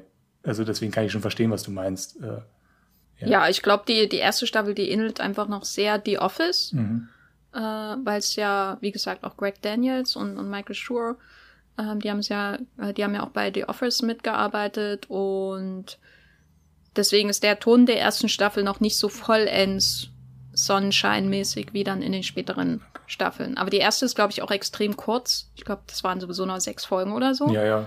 Falls ich mich nicht irre. Also die kann man gewiss, also wenn man nach der ersten Folge ein bisschen zweifelt, sage ich mal, dann überspringt einfach die erste Staffel und schaut bei der zweiten weiter weil da ist das, glaube ich, dann schon auf seinem Peak mhm. Parks and Recreation. Ja, genau. Das ist so eine Serie, was wir vorhin schon angesprochen haben, wo viele von diesen, von diesen grummeligen Figuren rumlaufen, die dann immer wieder so, so Umdrehmomente haben während, während der Folgen. Also ein gutes Beispiel vielleicht auch Aubrey Plaza als April. Also Aubrey Plaza spielt da mit, auch Ausrufezeichen dahinter. Äh, die ähm, extrem weggetreten wirkt während, während ihrer Auftritte und dann doch immer mal wieder so, so, so leichte Ausbrüche hat. Und wenn, diese, wenn sie diese Ausbrüche hat, sind sie dann eben umso schöner und umso bewegender. Ja, also klare Empfehlung für Parks and Recreation bei Sky Ticket oder Join. Wo wir schon bei Michael Schur sind, können, kann ich auch passenderweise gleich eine Sprachnachricht von unserer Kollegin Lisa einspielen. Die empfiehlt nämlich The Good Place meine persönliche Wohlfühlserie, von der ich mich immer umarmt fühle wie von einer warmen Decke, wenn ich die gucke, ist ähm, The Good Place, was man leider meines Wissens nach aktuell bei keinem Streaming-Anbieter in Deutschland gucken kann, höchstens bei Netflix über VPN. Ähm, The Good Place dreht sich um eine Gruppe von sehr unterschiedlichen Menschen, die äh, in den Himmel kommen, dort aufeinandertreffen und relativ schnell feststellen, irgendwie gehören sie hier nicht hin. Also versuchen sie ihren Platz im Himmel zu rechtfertigen, indem sie sich von einem äh, ja, Philosophie-Experten quasi äh, zu besseren Menschen machen lassen. Und ähm, einfach äh, sehr viel darüber lernen, was bedeutet es, ein guter Mensch zu sein, wie, äh, wie wird man ein besserer Mensch, was bedeutet es überhaupt, gut zu sein und äh, gibt es überhaupt gute Menschen. Und das klingt jetzt sehr trocken und sehr theoretisch. Ähm, tatsächlich ist das aber nur so der Kerngedanke der Serie. Und eigentlich passiert da noch wahnsinnig viel mehr. Ähm, es gibt Dämonen, es gibt Engel, es gibt den Himmel und die Hölle und das Fegefeuer und natürlich auch weiterhin die echte Welt.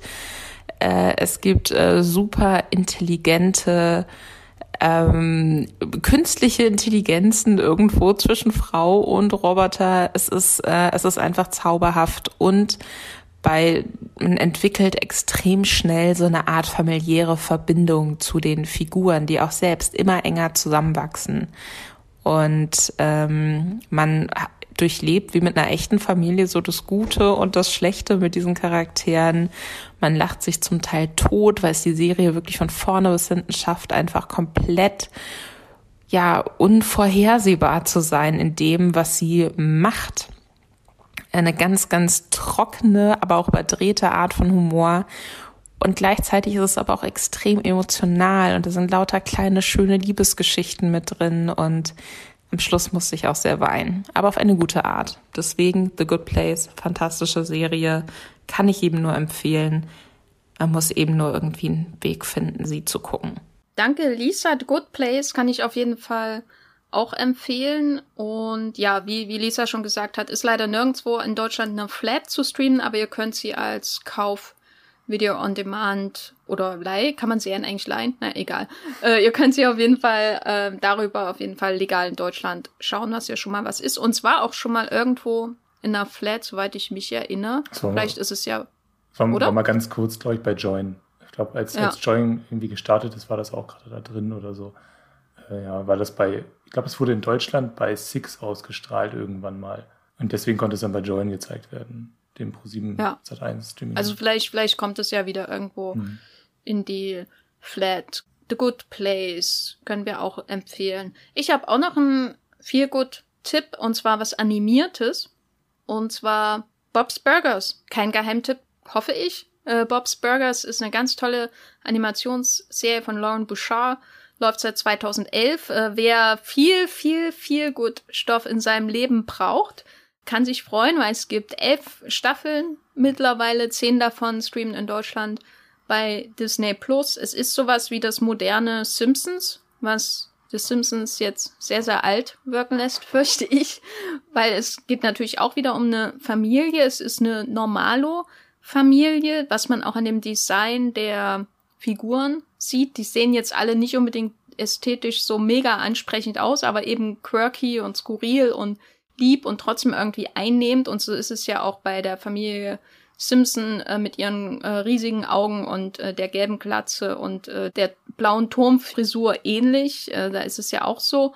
Und äh, Bob's Burgers hat so eine ähnliche Grund, so ein ähnliches Grundkonzept, weil es geht um eine Familie, aber anders als zum Beispiel bei Family Guy oder South Park geht es nicht um Edginess für ein potenziell älteres Publikum, sondern es geht um irgendwie auch um Familienwerte, so wie es auch bei den Simpsons um Familienwerte geht, aber eben verbunden mit Jokes, Jokes, Jokes und viel Skurrilität und das aber eben so ein bisschen moderner aufgezogen noch als bei den Simpsons, was man vor allem an den drei ähm, Kindern natürlich auch merkt, die auch ganz wunderbare Originalsprecher mit ganz seltsamen Stimmen zum Teil haben, die nicht so richtig zu ihnen passen, aber das ist so kauzig und äh, liebevoll alles gemacht. So ein, und das ist auch der Unterschied zu, zu Family Guy, finde ich, ähm, dass da so eine grundsätzliche, mega große Liebe zu diesen Figuren in dieser Serie in jedem Moment spürbar äh, ist. Und bei Family Guy geht's ja schon eher darum, Jokes abzuliefern wie am Fließband, egal wer darunter leiden muss am Ende des Tages, was sicher auch seine Berechtigung hat, aber auf jeden Fall kein Feelgood äh, für mich zumindest hat. Also Bob's Burgers ist nicht nur ein sehr, sehr schöner Simpsons-Ersatz äh, mit problematischer Küchenhygiene in dem Burgerladen von Bob Belcher, sondern auch wirklich eine schöne Feelgood-Serie, weil eben das Familienfeeling dieser Serie sehr, sehr stark ist. Dieses Herz für diese Familie, für diese unterschiedlichen Figuren, die aufgrund ihrer genetischen, ihres genetischen Zusammenhangs zusammengeworfen werden und miteinander auskommen müssen und auch mit den Mitschülern und Kollegen und so weiter und den anderen Bewohnern der Stadt. Und das aber immer auf eine sehr weiche Art und Weise gelöst wird, auf eine sehr einnehmende, nette, süße Art, ohne Anbietern süß zu sein. Sondern hat, hat auch seine Ecken und Kanten, aber keine gezwungene Edginess. Also Bob's Burgers ist wirklich, wenn ihr Animationsserien mögt, eine ganz, ganz tolle Animationsserie. Und wie gesagt, elf Staffeln gibt's. Zehn Staffeln sind schon bei Disney Plus in Deutschland zur Verfügung und kann ich absolut empfehlen. Du auch, oder? Auf jeden Fall. Äh, es ist wirklich, ich habe hab noch nie eine Folge von Bob's Burgers ähm, im Original geguckt, weil ich, weil ich die immer bei Comedy Central oder so ähm, schalte ich da rein und dann gucke ich einfach mal eine Folge Bob's Burgers äh, durch. Äh, ich, auch wenn ich mittendrin irgendwie mal so zehn Minuten, nachdem es angefangen hat, äh, reinschalte, gucke ich die meistens zu Ende, weil, weil sie dann doch irgendwie einen interessanten Plot hat und die Figuren so niedlich sind äh, und, und äh, die Gags so, so, so, so, so schrullig. Also ich mag die total gerne. Aber ich habe noch nie eine Staffel so, äh, ähm, so linear durchgeguckt. Ich habe keine Ahnung, worauf das hinausläuft. Das ist irgendwie auch ganz schön. Ja, also die, dieses Mal zwischendurch schauen, das ist, glaube ich, der Idealzustand für Bobs Burgers Zuschauende, würde ich sagen. Mhm. Zumindest auch aus meiner Erfahrung heraus. Du hast aber noch einen anderen Tipp, der ganz und gar nicht animiert ist, auch wenn sehr komisch Gestalten drin vorkommen. Ist das eine furchtbare Überleitung oder eine furchtbare Überleitung zu The Masked Singer? Also, ich, also mir fällt zumindest irgendwie auch keine bessere ein, die man jetzt irgendwie von, wie man, wie man von Box Burgers zu The Masked Singer rüberkommen kann. Aber ja, also wenn, ich habe mir irgendwie überlegt, okay, was, was, was findet gerade im Fernsehen so statt, ähm, was man irgendwie als Feelgood bezeichnet, dann gibt es, glaube ich, einiges. Aber so die, die, die Königin des, des Fernsehshow Feelgoods ist, glaube ich, schon gerade The Masked Singer. Das ist eine Show, die ähm, eigentlich in Südkorea erfunden wurde. Ähm, und es geht darum, dass Prominente sich ähm, unter Masken verstecken, also sehr skurrile Masken, teilweise sehr, auch sehr aufwendige Masken, zumindest in Deutschland und in den USA habe ich das beobachtet, dass die immer sehr, sehr aufwendig sind. Also du erkennst dann wirklich nicht, wer da drunter ist.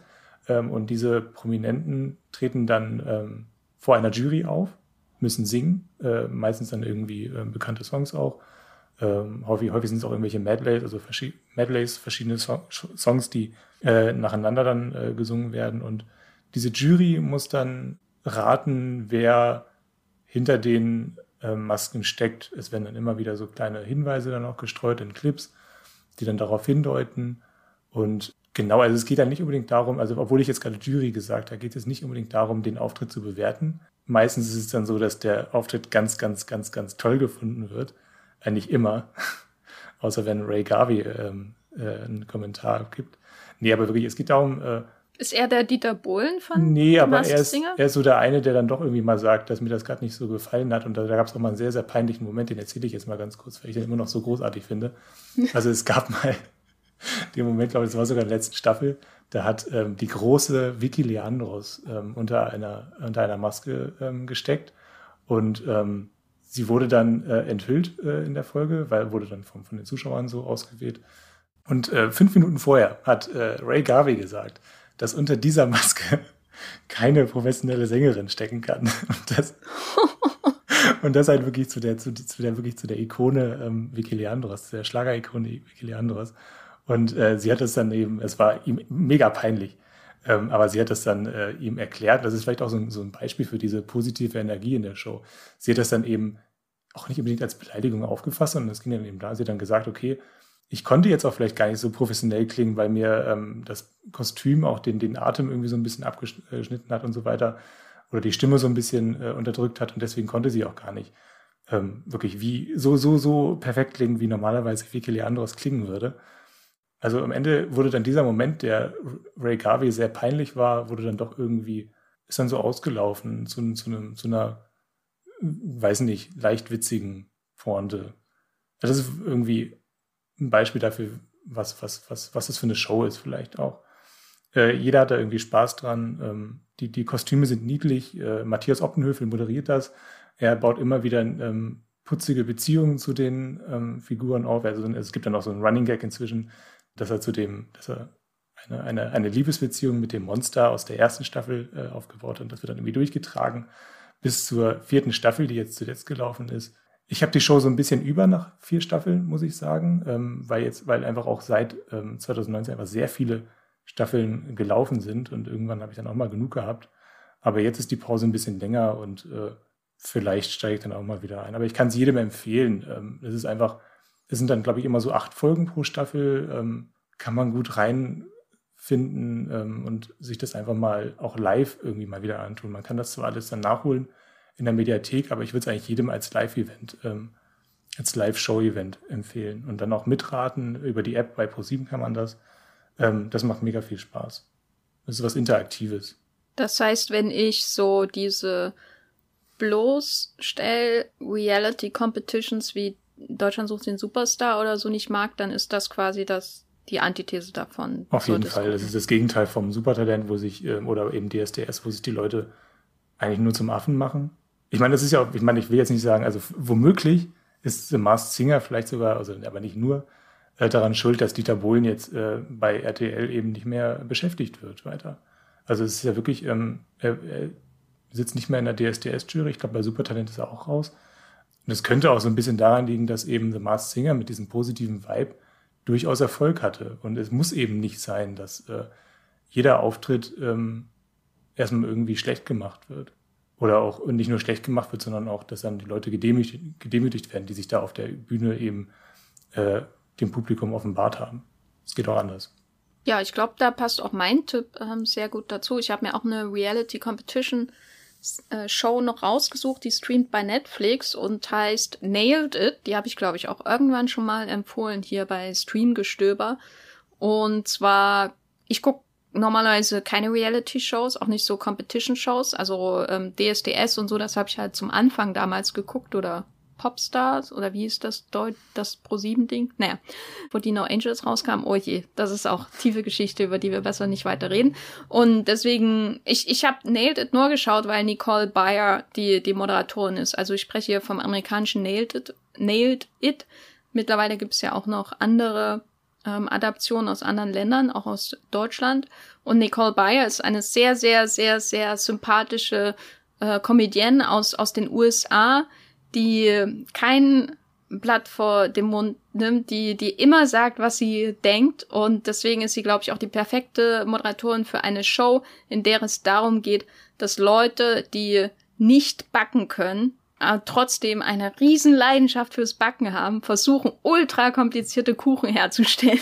Und das ist so das Rezept, äh, was ich auch so wieder als stellvertretend für Feel Good ähm, Serien sehe, dass Leute, die nicht perfekt sind, dass Leute, die irgendwie seltsame Eigenheiten haben, zum Beispiel sie können nicht backen, haben überhaupt kein Talent dafür, aber sie lieben das Backen, so dass die dann in einen Competition äh, hineinkommen, wo es äh, darum geht, einfach äh, Ziele zu erreichen, die unerreichbar sind. Also Nailed ist für mich auch so, so stellvertretend für, für die, die, ja, Zutaten, um mal im Thema zu bleiben, einer, einer Feelgood-Serie dadurch, weil eben es um Dinge geht, die nicht perfekt sind und diese werden gefeiert auch. Also sie werden nicht belächelt oder so. Es wird auch nicht äh, gesagt, ja, schön gemacht oder so. Diese, diese Participation Trophy, also dieser Preis fürs Mit machen gibt, diese, das gibt es normalerweise Nailed It nicht. Da werden auch schon mal durchaus ja bissige Kommentare abgelassen, was so das äh, Aussehen dieser furchtbaren Kuchenkreation angeht, die dann dabei herauskommen. Da wird sich nicht zurückgehalten, aber es geht halt nie unter die Gürtellinie. Es geht nie ums Beleidigen, wie das jetzt eben in so einer Jury bei DSDS zum Beispiel eben der Fall ist und auch bei natürlich vielen anderen Reality-Shows, wo es darum geht, Leute bloßzustellen. Und damit kann ich gar nichts anfangen. Nailed ist eben ganz, ganz anders. Da geht es darum, dass Leute ihre Leidenschaft frönen und die, die am ehesten nicht komplett failen, die kriegen dann eben vielleicht auch einen Preis dafür. Und Nicole Bayer, sehr, sehr lustig, sehr, sehr leidenschaftlich und sehr, sehr ehrlich, aber auf eine nette Weise äh, als Moderatorin. Sie hat auch noch äh, einen Profi an der Seite, Jacques Torres. Da gibt es dann auch schöne Chemie zwischen diesen äh, beiden Leuten und natürlich ähm, noch, ich glaube, Kameraassistent oder so, der da regelmäßig oder Regieassistent, der regelmäßig durchs Bild hüpft. Da entstehen auch so kleine Stories und in jeder Folge hat man eben andere Leute, die mitmachen, äh, immer drei Kombatanten, wenn man so will, drei Leute, die da im Wettbewerb sind. Äh, es geht ja nicht so sehr ums Kämpfen, eher ums Backen. Und dadurch ist ständig Abwechslung, es zieht ganz schnell vorüber, gibt ein paar Special-Folgen und insgesamt fühle ich mich, ich mich persönlich hinterher immer gut bei Nailed It, äh, weil das so einfach darum geht, dass auch wenn die Sachen nicht perfekt sind, auch wenn die Leute nicht sich, sich selbst übertreffen in ihren Fähigkeiten, wenn sie etwas nicht, auch wenn, auch wenn diese Leute offensichtlich nicht backen können, wird ihre Leidenschaft dafür doch irgendwie gefeiert. Und das ist irgendwie ein schönes Gefühl, mit dem man rausgeht in Nailed It. Fünf Staffeln gibt's da mittlerweile bei Netflix, kann ich absolut empfehlen. Gerade wenn ihr was schauen wollt, wo ihr euch nicht irgendwie eine Story investieren wollt. Oder so, wenn ihr nebenbei noch was anderes macht. Da ist Nailed It wirklich tolle, tolle Unterhaltung nebenbei. Zum Beispiel Backen, ja. oder? Wenn man, wenn man backt und dann guckt man währenddessen Nailed It. naja. Also ich backe überhaupt nicht. ich koche gern, ähm, aber backen überhaupt nicht. Insofern auch ein, eine überraschende Wahl, aber ja, man muss keine Vorliebe haben dafür und kann es trotzdem schauen. Ich glaube, es ist sogar besser, wenn man sich überhaupt nicht damit auskennt, weil man fühlt man richtig mit mit diesen Leuten, die die so völlig abstruse Kuchenkreationen herstellen müssen. Genau, bügeln kann man währenddessen, aufs Handy schauen kann man währenddessen, backen kann man sicherlich währenddessen auch. Ähm, so oder so, nailed it, lohnt sich. Hendrik, du hast aber noch ähm, was anderes rausgesucht als Empfehlung, das für mich auf den ersten Blick äh, eigentlich ernst wirkt. Ja, ich, ich, ich habe erstmal so, ich mach's, mach's vielleicht auch ganz kurz nur. Also ich würde sagen, er guckt mehr Naturdokus, weil ähm, ich habe letztens, ähm, das hat jetzt mit dem, mit dem, was, ist, was, ich, was ich jetzt bei Netflix empfehlen möchte, erstmal gar nicht so viel zu tun. Aber ich habe letztens so ein bisschen durchgesäppt durch den Fernseher und, und, und äh, bin dann auf so eine Doku über, über Luchse ähm, gestolpert und dann habe ich da reingeschaltet und dann war ich für 30 Minuten so entspannt, wie ich diesen Luchsen zugeguckt habe, wie die da ihre Familie aufziehen und so weiter. Ähm, und dass, dass ich wirklich komplett Zeit vergessen habe. Und das hatte ich selten äh, zuletzt äh, bei, beim, beim Fernsehen. Also selbst bei Ted Lasso denke ich mir dann, oh Gott, äh, in 30 Minuten ist es schon wieder vorbei. Ich muss länger warten auf die nächste Folge. Deswegen habe ich da den Kopf nie richtig frei. Aber den Kopf richtig frei habe ich dann gemerkt, bekomme ich wirklich bei so Naturdokus. Und da gibt es eben sehr viel bei Netflix. Ob es jetzt unbedingt diese, ähm, diese eine Reihe, die ich da jetzt empfehle, bei Netflix sein muss von ähm, David Attenborough, also der äh, die Unser Planet-Doku-Reihe. das weiß ich nicht, aber ähm, das ist schon so, dass das am hochwertigsten ähm, gefertigte bei, bei Netflix. Also ähm, David Attenborough, das ist ein sehr bekannter äh, Naturfilmer, der jetzt schon seit, äh, boah, ich glaube, der ist jetzt über 90 inzwischen und hat auch eine gewisse Vita sich jetzt angesammelt und inzwischen ist er bei Netflix gelandet. Also er hat vorher auch für die BBC gedreht. Und man kann jetzt inzwischen bei Netflix wirklich so einen ganzen Themencluster an Naturdokus gucken. Und ähm, jeder einzelne davon ist schön ähm, äh, gefilmt und du kannst immer wieder, kannst du dich da in diesen Bildern auch verlieren und in diesen ähm, ja auch spannenden Infos. Und du hast aber vollkommen recht, es wird natürlich düster, weil ähm, es liegt natürlich über diesen Naturdokus und gerade bei David Attenborough immer so ein, so ein Schatten des Klimawandels. Es geht auch um Artensterben äh, letztlich, also gibt es auch ganze Dokumentationen darüber. Und ähm, das ist auch so ein bisschen so jetzt gerade, ähm, glaube so in dem Spätwerk von David Attenborough so ein bisschen das Ziel, dass er ähm, mit seinen Filmen darauf aufmerksam machen möchte, was uns eigentlich entgeht. Das heißt, es ist jetzt nicht unbedingt immer entspannt, wenn man sich so eine, so eine Folge anguckt. Man geht auch nicht vielleicht nicht immer mit einem guten Gefühl raus, aber trotzdem äh, guckt mehr Naturdokus. Ist einfach die Pointe, die ich jetzt damit rausnehmen möchte.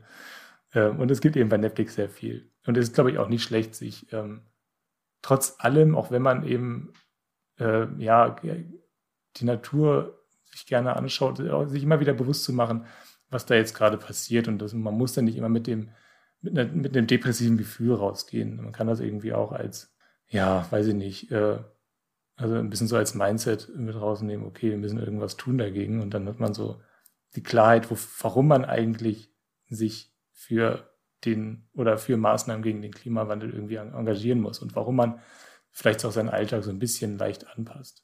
Also da haben wir das Metaphysische von Ted Lasso, haben wir vielleicht bei den, bei den Dokus von David Attenborough auch.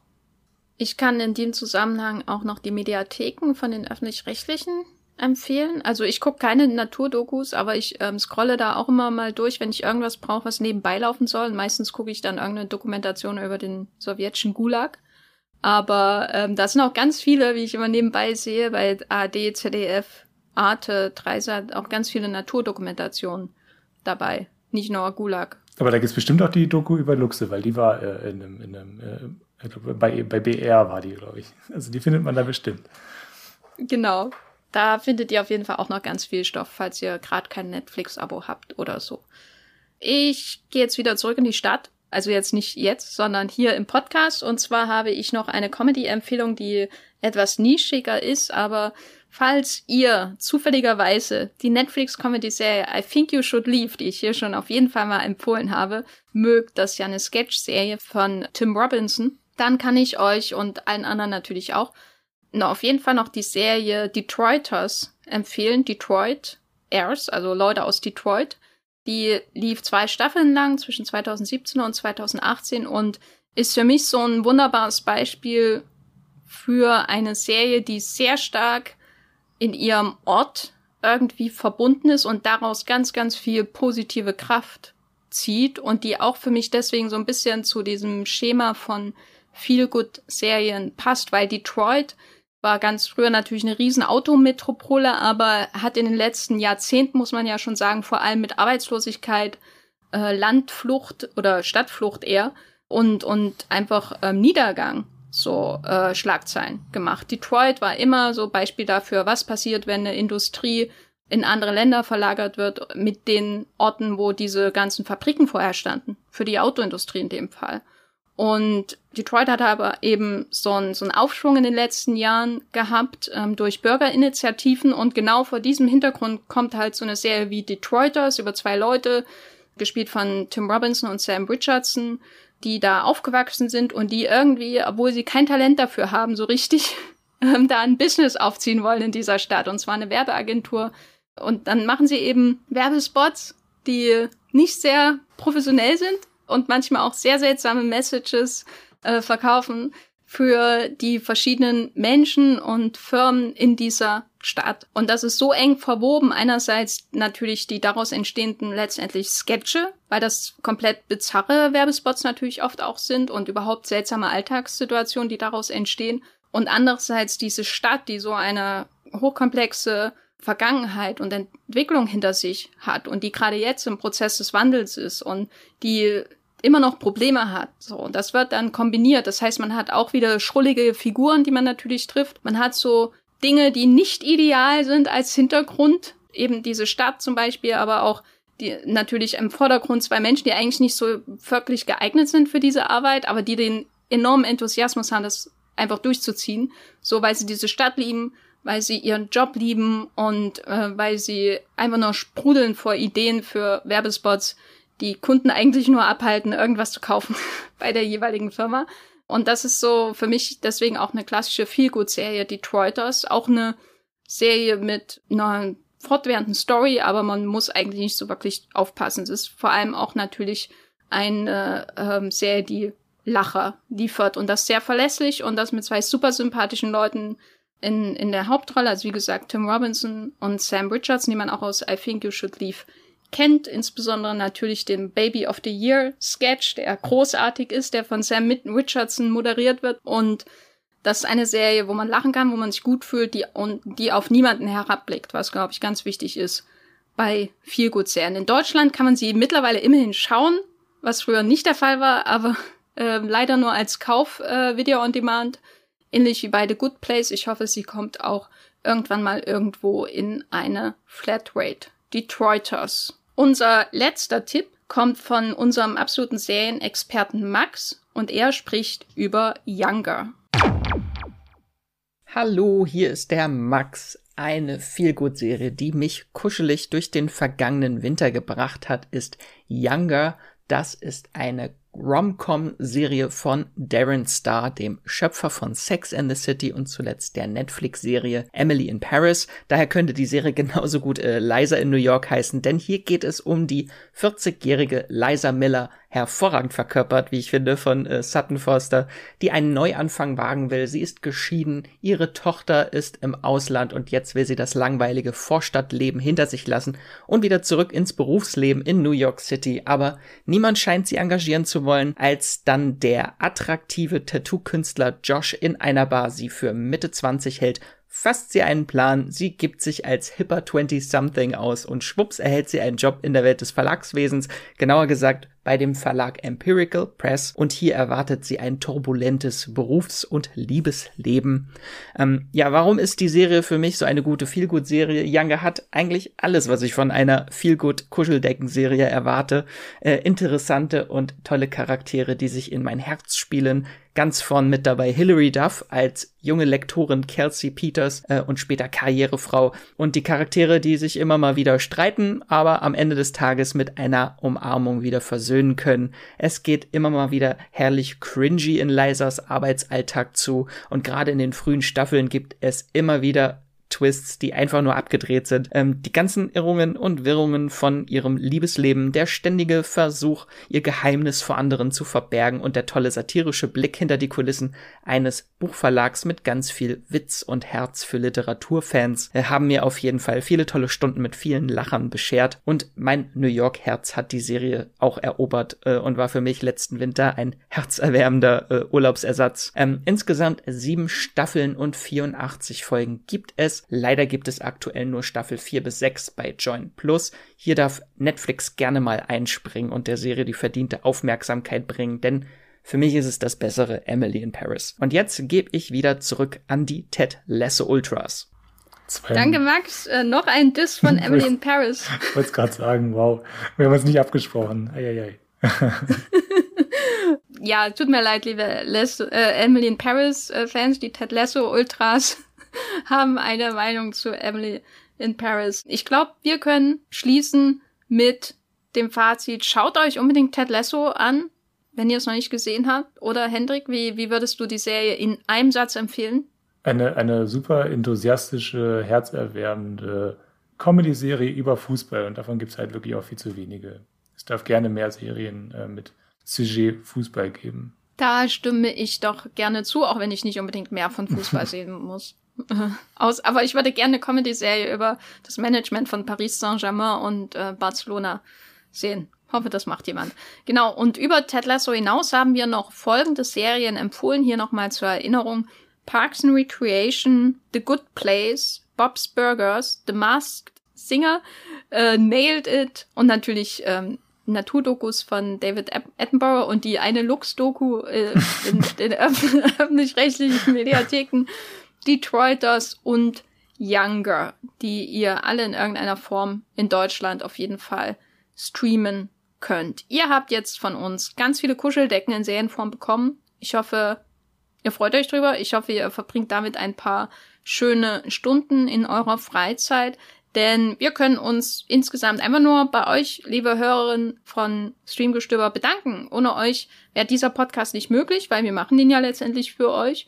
Und wir freuen uns dabei auch ganz besonders, wenn wir von euch hören. So hat äh, zum Beispiel A. Bärchen einen äh, Kommentar geschrieben zu Streamgestöber, den ich hier an dieser Stelle nochmal äh, erwähnen möchte. Und da schreibt er oder sie, als Amateur-Serien-Junkie hilft mir dieser Podcast, unbekannte Schätze zu bergen, abgebrochene Serien zu reanimieren, mich an geliebte Oldies zu erinnern oder einfach mich über andere Perspektiven zu aktuellen Serien zu freuen. Und einziger Minuspunkt ist, dass ich nach den Lobeshymnen auf Te äh, Newsroom und Ted Lasso, da ist es wieder, nun wohl auch Apple TV Plus abonnieren muss. Ja, sorry. ich muss an dieser Stelle wieder sagen, ja, äh, Ted Lasso ist nicht der einzige Grund, glaube ich, um Apple TV Plus zu abonnieren. Es kommt ja auch eine neue Staffel von The Morning Show und ich fürchte, dann werden wir hier im Podcast wieder mächtig abhypen. Hm, so oh ist yeah. das hier im Streamgestöber. Hendrik, du bist auch schon ganz gespannt auf The Morning Show. Auf jeden Fall. Äh, boah, da war eine ewig lange Pause, oder? Und auch ein großer Cliffhanger, ja. also da habe ich richtig Bock drauf. Ja, auf jeden Fall. Ähm, wenn es rauskommt, sprechen wir sicherlich hier in irgendeiner Form darüber ein Streamgestöber. Und wenn ihr diesen Podcast unterstützen wollt, dann geht das ganz einfach. Ihr könnt ihn einfach abonnieren. Das geht überall, wo man Podcasts kostenlos abonnieren kann. Spotify, Apple Podcast, Podcast Addict, ähm, Overcast und was es da sonst noch so für Apps, zum Beispiel auf eurem Handy gibt. Ihr, wenn ihr ihn unterstützen wollt, äh, dann könnt ihr natürlich auch bei Apple Podcasts oder Podcast Addict eine Bewertung und oder einen Kommentar hinterlassen. Das freut uns auch immer sehr. Äh, wir nehmen das Feedback immer gerne auf und die Bewertung, die Sternebewertungen führen dann dazu, dass wir anderen Leuten noch empfohlen werden, wenn sie zum Beispiel nach Serienpodcasts suchen. Und das hilft uns auf jeden Fall dabei, noch andere Menschen mit unseren Empfehlungen, insbesondere von Feelgood-Serien, glücklich zu machen. Und ihr könnt uns aber auch direkt schreiben, zum Beispiel an den Twitter-Account Streamgestöber mit OE hinten oder an die E-Mail-Adresse podcast at moviepilot.de. Hendrik, wo bist du außerhalb deiner Kuscheldecke Ted Lasso im Internet zu finden? Äh, bei Twitter, da heiße ich Hokkaido-Kürbis. Und bei Moviepilot bin ich als äh, Hendrik Busch unterwegs. Ich bin auch bei Twitter. Ihr findet mich einfach als Gafferlein mit Doppel-F oder wenn ihr Jenny Jecke, J-E-C-K-E, sucht. Und bei Moviepilot natürlich schreibe ich auch. Und dann habe ich noch einen Podcast äh, über Filme mit äh, unserem Streamgestöber-Kollegen Matthias Hopf. Der heißt Wollmilchcast. Da kommt normalerweise außer in der Sommerpause auch jeden Montag eine neue Folge beim Wollmilchcast. Genau. Und ja, mir bleibt nichts weiter zu sagen, außer ich hoffe, diese Empfehlungen geben euch ein bisschen Freude in eurem Serienleben und streamt was Schönes. Tschüss! Das war die neue Folge Streamgestöber. Abonniert uns bei Spotify, Apple oder der Podcast-App eures Vertrauens und wir freuen uns auch ganz besonders über eure Bewertungen. Die Musik wurde aufgenommen und produziert von Tomatenplatten. Feedback und Wünsche gehen an podcast.moviepilot.de. Wie ihr mit eurer Sprachnachricht im Podcast landet, erfahrt ihr in den Shownotes und unter www.moviepilot.de slash podcast.